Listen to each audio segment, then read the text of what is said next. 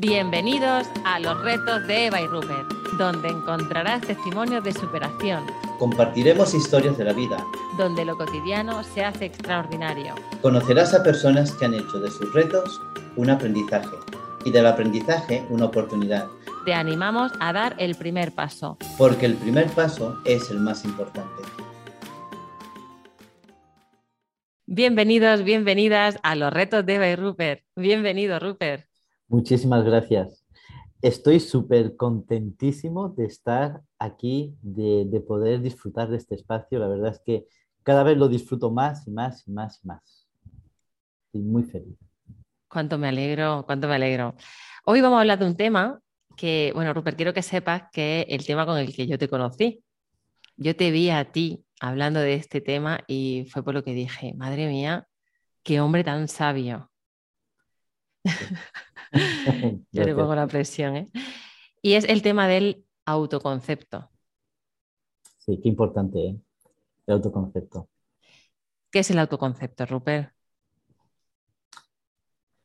Bueno, antes, antes de decirte qué es el autoconcepto, eh, lo que quiero decirte, lo que quiero decir es diferenciar de la autoestima. Ah, muy bien. Em, la autoestima y ya hay programas que, en más profundidad eh, tratamos sobre, sobre esto, eh, pero autoestima tiene que ver con la forma en la que yo me estoy tratando a mí. Mm. La forma en la que la forma en la que yo me estoy queriendo. Eh, pero la autoestima se sustenta en varios pilares.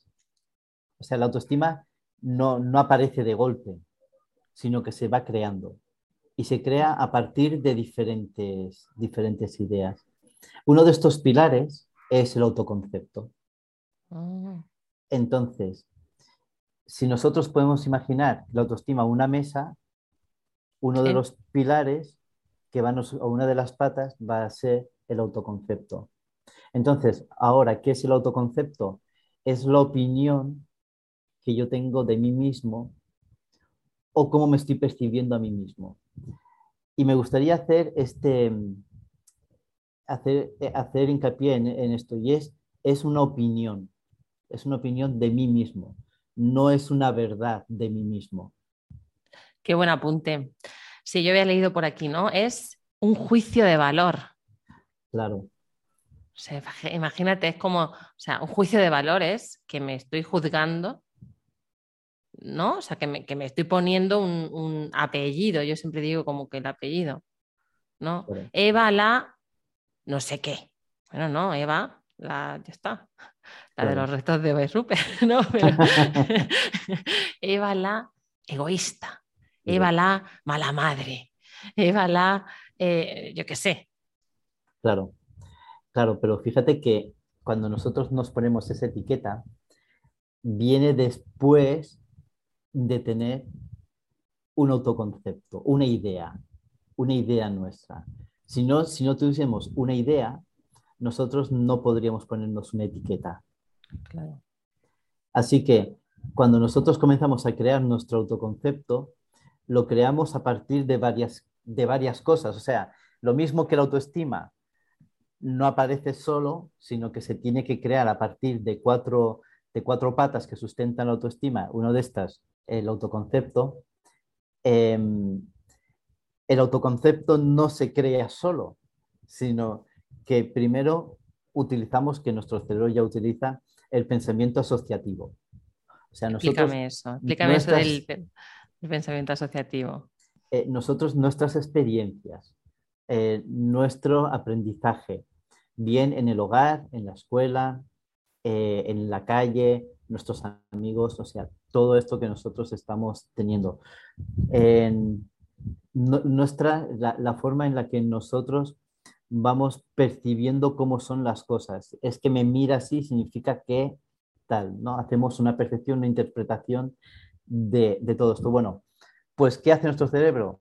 Utiliza todo esto, ¿no? Y utiliza el pensamiento asociativo, asocio un pensamiento con un sentimiento, con una experiencia. Entonces, eh, y puede estar involucrado muchas experiencias que nos va a llevar a que nosotros tengamos una idea o una identidad eh, específica. Entonces, si yo, mis experiencias en el amor han sido malas, voy creando a partir de ahí, de experiencias y de sentimientos y de ideas asociadas a, esto, y voy a tener una distorsión o voy a tener una o voy a crear una realidad de lo que es el amor, ¿no? Que luego me llevará a comportarme de una forma específica. Claro. Claro, y entonces yo tengo que entender que eso no es una realidad, o sea que al final se ha construido eh, por esas conexiones neuronales de, las que estamos hablando, la ha construido mi cerebro asociando ideas y ahora es lo que yo me creo. Claro, claro, claro. Nosotros, eh, nosotros vamos creando una versión del mundo, es, una, una, la forma en la que nosotros, de nuestra forma interior, nosotros estamos eh, exportando al mundo. Y se crea este autoconcepto a partir de cuatro ideas. Una primero, la actitud con C, actitud y motivación. ¿Qué es lo que me está motivando a hacer algo? ¿Qué me está motivando o qué actitud tengo hacia ciertas cosas? Si para mí es binario, si es bueno o malo, quiere decir, si para mí es bueno, si yo soy el bueno o esto es bueno para mí, el resto es malo. Cuando nosotros tenemos una actitud o una motivación, que en alguna ocasión ya lo hemos dicho, ¿no? La motivación esta palabra que la divides en dos, en motivo y acción, ¿no? ¿Qué motivo tengo para ponerme en acción? ¿Qué motivo tengo para poder defenderme? ¿no? De pronto yo siento que es atacada mi identidad, esa es la motivación que dices que mi identidad no se ataca, porque ¿cómo se te ocurre a ti decirme que yo soy un mal padre o un mal amigo o una mala persona? Entonces, como yo tengo una idea asociada de qué significa ser una mala persona, entonces me enfado y digo, no, no, porque yo no tengo nada que ver con ser una mala persona. Y entonces esa es mi motivación para poder eh, enfadarme o poder reaccionar ¿no? en, alguna, en alguna forma. La otra, la otra cosa que forma nuestro autoconcepto es el esquema corporal. Es decir, ¿cuál es la percepción que yo tengo de mi cuerpo? ¿Qué sensaciones tengo yo de mi cuerpo? Si yo estoy sintiendo depende del tipo de educación que tenga, digo, no, no, es que esto es malo y no puedo sentir esto. O, por el contrario, yo también puedo tener, decir, no, es que yo tengo un cuerpo muy feo. Claro, porque tengo mi pensamiento me lleva a decir, no, es que un buen cuerpo tiene que ser de esta forma. Claro. Entonces, yo percibo mi cuerpo de una forma y de una manera, así que, ¿cómo me voy a comportar? Pues bueno, quizás si yo no estoy bien con mi esquema corporal, lo más probable es que a la hora de relacionarme e, esté, por ejemplo, cuando especialmente en, adolescentes, también en personas mayores, pero más en adolescentes, ¿no? Y aún más específicamente suele darse en las, mujeres. Hay una etapa en la que el pelo se cubre en la cara prácticamente, porque no, no se sienten a gusto con esto. Em, o con la, con la imagen que ellas creen que están eh, dando, ¿no? Entonces, porque no entra dentro de este esquema corporal que se ha creado, de este concepto, de esta, de esta opinión que, que tenía. La otra cosa que hace que nosotros se vaya creando este autoconcepto tiene que ver con nuestra aptitud, con en P. la con P, la forma en la que nosotros creemos que nosotros sabemos las cosas en cuanto al mundo o lo que está ocurriendo en el mundo, cómo estamos, cuánto sé yo en relación al resto de las personas. Es que yo no sé suficiente, es que no soy suficientemente bueno, porque es por comparación. Y, y al final, el otro, el otro con lo que nosotros podemos ir creando nuestro autoconcepto tiene que ver con la valoración externa. Con lo que los demás piensan de nosotros. Claro, lo que los demás piensan de nosotros y qué es lo que yo pienso que ellos pensarán de mí. Bueno. Claro, entonces a raíz de estos pilares yo me creo un mundo, una imagen. Claro. Hacemos una representación interna del mundo. Claro. ¿Y qué hacemos? La vamos puliendo según vamos teniendo experiencias. Pero la realidad es que el mundo interior, la representación interna que nosotros hacemos del mundo, no es verdad, porque viene asociada a muchas otras cosas, ¿no? Claro, claro. Aquí se me ocurre que qué poco sentido tiene discutir con alguien, ¿no? Ah, porque, poco. Porque al final, claro, cada uno, cada una eh, está defendiendo su manera de interpretar la realidad, que es su manera de interpretar y ver esa realidad que no tiene nada que ver con la realidad. O sea, una cosa podemos decir, ¿no? Que son los hechos, algo, eh, un hecho en concreto que está, haya pasado, y luego como cada uno o cada una interpreta eso que ha pasado. Claro, es que fíjate, justamente es eso, Eva, eh, que hay una misma experiencia que lo va a vivir la, persona. Yo me acuerdo tu viaje a, París. Sí. ¿No? y cómo a raíz de ti, tu viaje tiene una, tiene un, ha tenido un recuerdo y deja algo, eh, y para otros habrá sido otra cosa distinta. Claro. El frío de la Torre Eiffel, pues sí, sí, eso no se me olvida. que, bueno, mi hija Carla, cada vez que hablo de París, dice, sí, mamá, París, ¡uh, qué frío! claro. Y le digo, sí, hija. y, que, además nosotros enseñamos a los claro. demás. Y entonces creamos toda, toda una historia y todo un mundo en que cuando empezamos a asociar, asociamos París frío. Claro. Claro. A mí, eh, otra cosa que se me está ocurriendo todo el rato es la importancia de cuestionarnos, ¿no? Cuestionar eh, nuestros principios, cuestionar nuestros valores, porque a lo mejor no son nuestros. Claro. A lo mejor es algo que yo he heredado o yo he creído que era bueno, bueno, o yo, o me han inculcado eso.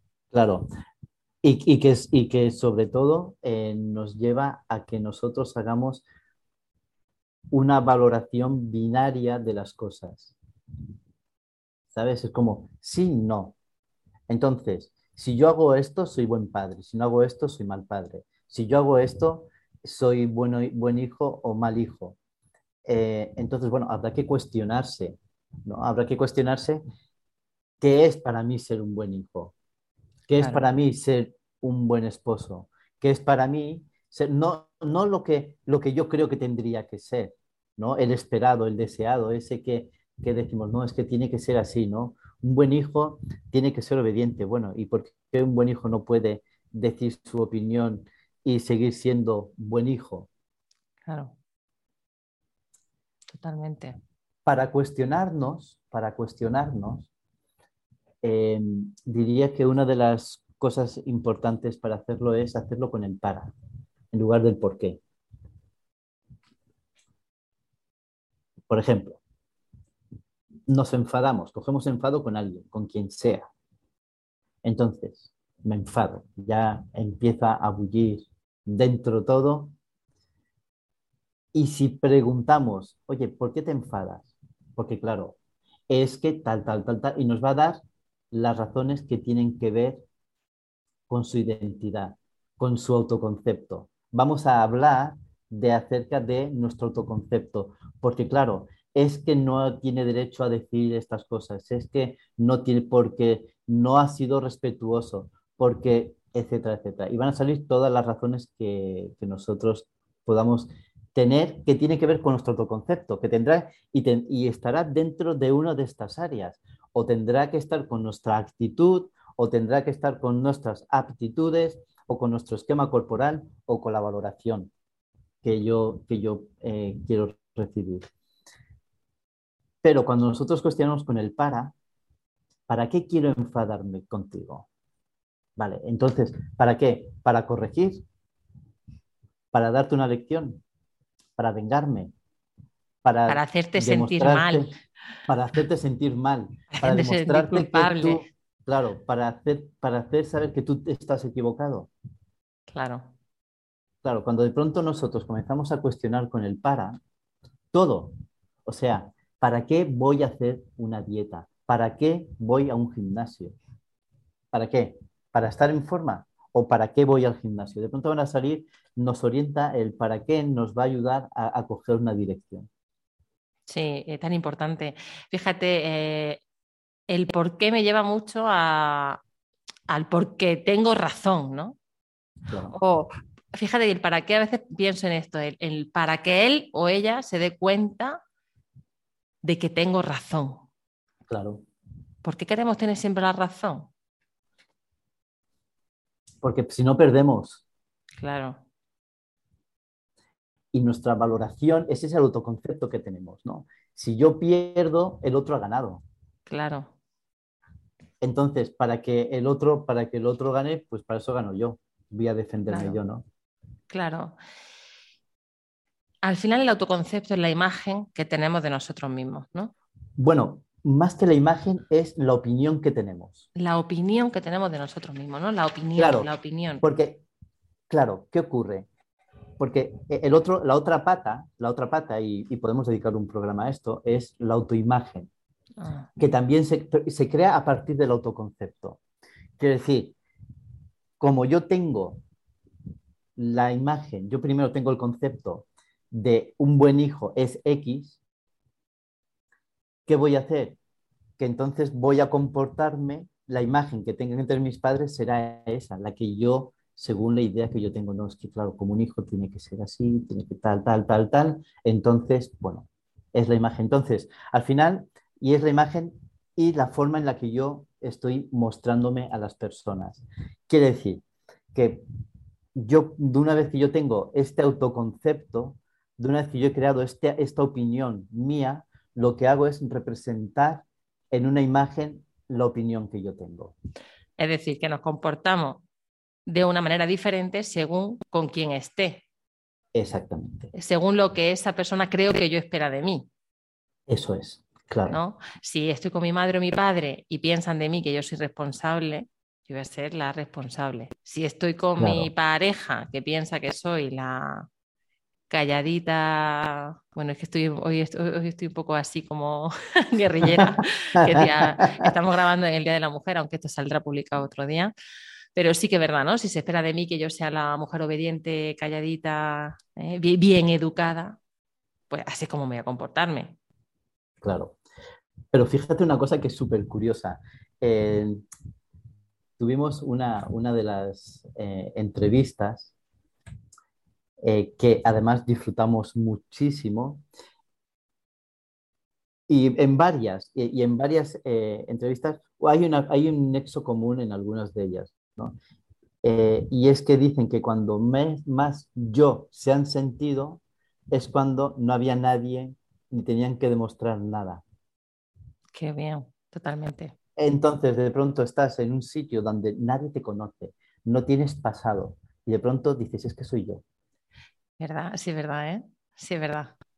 Eh, de repente, sí, es verdad. Sale como tu yo auténtico, sin que nadie espere nada de ti. Eso es como claro, baja la presión. Claro, y entonces ahí es donde nosotros volvemos a crear otra vez nuestro autoconcepto, ¿no? De, bueno, ahora yo que soy aquí extranjero, que nadie me conoce, que nadie sabe quién soy, ¿quién soy yo entonces, ¿no? ¿Qué muestro? Y a partir de ahí voy creando otra vez otro autoconcepto. Qué bien, qué bien. Em, Entonces, lo que sí, lo que sí me gustaría, eh, para, resumir un poco, es la idea, la idea que nosotros creamos nuestro autoconcepto a partir de las experiencias y del pensamiento asociativo, que vamos asociando experiencias con sentimientos, eh, con, diferentes formas de, ver y enseñanzas que hemos tenido. A partir de ahí, nosotros vamos creando un autoconcepto, una, una opinión nuestra, que estará, eh, estará totalmente involucrada con algún área, ¿no? O bien en la forma la actitud que yo tengo ante las cosas, o bien entre, en la forma en la que yo veo mi cuerpo, percibo mi cuerpo, o la valoración que estoy recibiendo de fuera, o bien la actitud que yo creo que tengo, los conocimientos que yo tengo.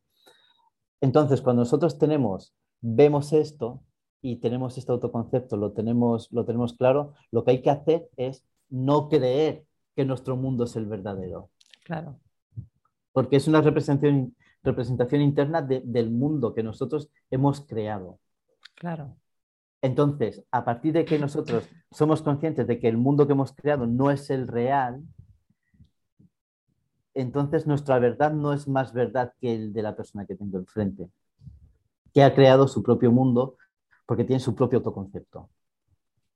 Claro. Qué importante, qué importante esto. Qué Sí, importante. mucho. Bueno, y no sé si ya lanzamos el reto, Rupert. Por favor, sí, lánzalo. Y yo creo que hoy tendríamos que crear un autoconcepto un poco más alineado con nuestro verdadero yo. Sí, Entonces, eh, aquí haría, para tomar conciencia real de esto de, al final del autoconcepto, que no deja de ser un juicio que me hago yo a mí, es como, yo contestaría esta pregunta, ¿quién soy yo según cinco personas que tenga cerca? ¿Quién soy yo según cinco personas que tenga cerca? Pues quien quiera, ¿no? Mi madre, mi padre, mi pareja, mi hijo, mi hija, mi compañero de trabajo, mi compañera, eh, mi amiga, mi amigo, quien sea. ¿Quién soy yo? O incluso, ¿quién soy yo para aquel dependiente de comercio? No sé, ¿no? O sea, como, ¿quién soy yo? qué interesante. Y luego, ¿quién soy yo según yo? Qué bien. Ese es el remate. Es el remate. es el remate. Este La ejercicio lo voy a hacer, ¿eh? porque creo que nunca lo he hecho. Mira que he hecho ejercicio de este tipo, pero este no. Me parece importante ¿eh? tomar conciencia de que al final el autoconcepto, que como bien decía Rupert, tiene mucho que ver con el autoestima y al final el cómo o cuánto nos queremos a nosotras mismas, ¿no? A nosotros. Eh, creo que en la medida en que nuestra opinión sobre nosotras y sobre nosotros mejore, nuestra autoestima va a estar en una posición mucho más correcta. No quiero decir alta, porque también se, se- es como peyorativo, ¿no? Le decía, "Oh, parece que, ¿no? Cuando decimos que tenemos la autoestima alta, parece como que Sí. miramos por encima del hombro, aunque honestamente a mí me parece que todo el mundo debería tener la autoestima alta, eh, o en su justa medida, ¿no? Tampoco... Yo sí, creo ¿no? que, Querer, no. claro, yo creo que no hay como autoestima alta o baja. Hay autoestima, Autoestima. claro. Vale. Y nuestra autoestima, nuestra autoestima va a estar condicionada necesariamente por nuestro autoconcepto. Claro. Pero hay gente que se malquiere, Ah, claro que se malquiere. Mucho. ¿no? Entonces no habría autoestima.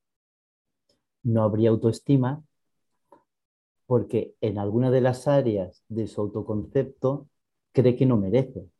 Claro. Claro. Bueno, esto da para otro programa, Rupert. Va para otro Eh, programa. es que sí, sí, bueno, lo dejamos, lo vamos a dejar aquí porque ya si no vamos a seguir eh, profundizando. No, me encanta porque es que es verdad que, que de esto sabes tanto y creo que es tan importante que tengamos eh, conciencia de, de en qué nos basamos para mm, crear mi idea, mi mundo, mi concepto, ¿no? El concepto que tengo sobre mí y sobre lo que me rodea, que, que al final todo es cuestionable. Y creo que esa es la clave. El, el abrir la mente, el cuestionarnos y tener esa flexibilidad mental que yo siempre no apuesto por ella, por nuestra flexibilidad mental. Absolutamente, ¿no? Y creo que es necesario hacer esto. Mm. Y solamente yo, eh, para, para terminar, me gustaría solamente decir que como en todo, en todo, nosotros tenemos que dar el primer paso. Porque el primer paso es el más importante. Totalmente de acuerdo, Rupert. Pues muchísimas gracias y ya nos vemos, nos escuchamos en el siguiente programa. Un abrazo y un besazo. ¡Mua!